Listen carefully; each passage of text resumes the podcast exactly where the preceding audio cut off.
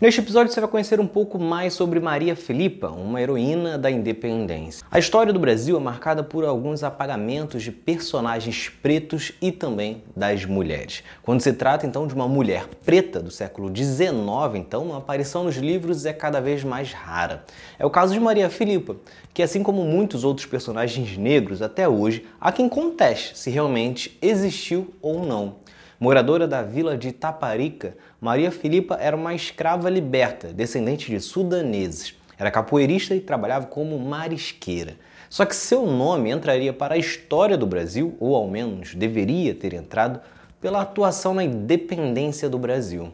Isso porque, embora tenha se popularizado apenas pelo grito, a independência do Brasil ocorreu também através de muitas batalhas. E um dos palcos desses intensos conflitos foi a Bahia. Na Vila Itaparica, um ponto central da disputa entre Brasil e Portugal, Maria Filipa se tornou voluntária na campanha pela independência, especialmente pela capacidade de reunir pessoas africanas, indígenas e até portugueses que fossem simpatizantes à separação. Maria Filipa, inclusive, era líder das mulheres vigilantes que espionavam a movimentação das caravelas portuguesas ao redor das ilhas. Elas eram responsáveis também por armar trincheiras, passar informações e cuidar dos feridos.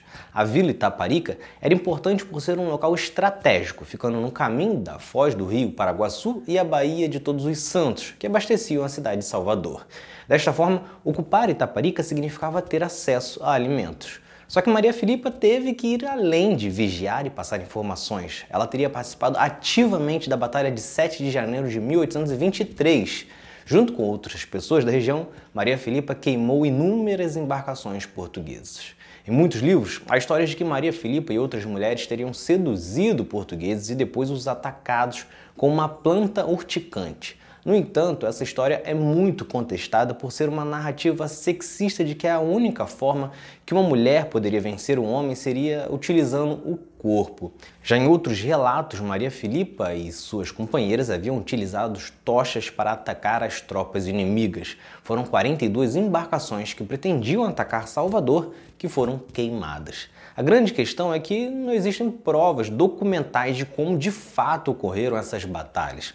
As histórias sobreviveram mais de boca em boca.